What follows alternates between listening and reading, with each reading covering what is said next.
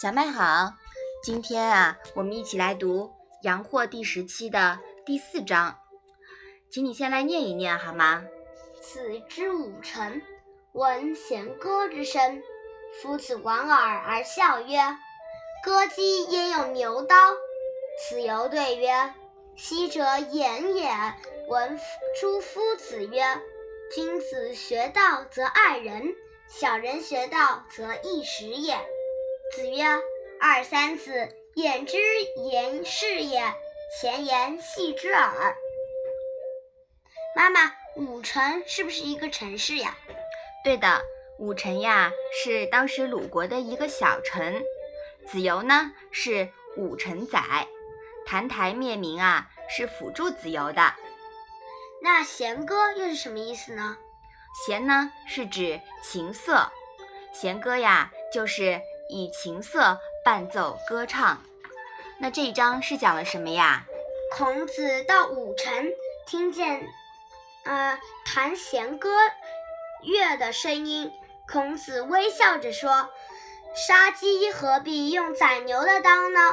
子游回答说：“以前我听先生说过，君子学习了礼乐之道，就能爱人；小人学习了礼乐，就容易管理。”孔子说：“学生们，演演的话是对的，我刚才说的话只是开个玩笑而已。”子游呀是个认真的人，他真的在武城这个小地方实行礼乐教化了。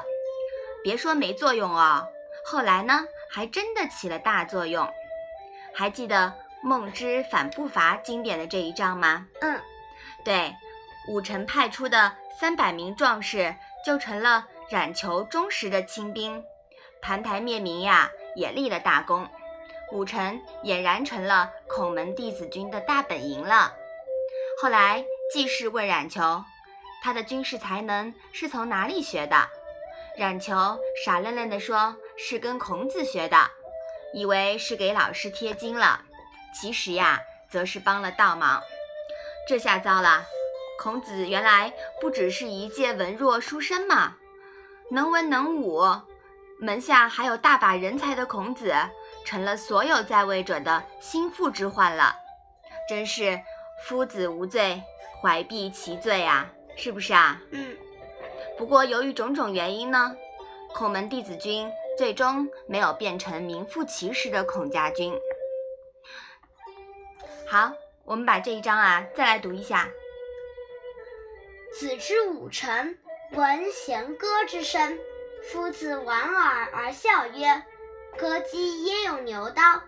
子游对曰：“昔者演也。”闻诸夫子曰：“君子学道则爱人，小人学道则易时也。”子曰：“二三子，偃之言是也，前言戏之耳。”妈妈呀，其实我觉得呢，呃，这一章呢，就是，呃，孔子开的玩笑，就是杀鸡何必用宰牛的刀？因为宰牛的刀呢，都会用那种很坚硬的钢做，嗯，因为牛的骨头很大、很粗、很硬。对的。而杀鸡呢，鸡的就就那点骨头，大家都吃过鸡的，所以呢，你就用正常的刀子就可以了。所以说，你用那种超大的宝刀，嗯嗯嗯。呃，呃，来杀鸡是不是有点可笑了？把小的东西拿大的里放了，但是呢，呃，他这里小的东西啊，就指的是小人。你把音乐灌输给他们，孔子就开玩笑说，他们肯定是不理解的吧？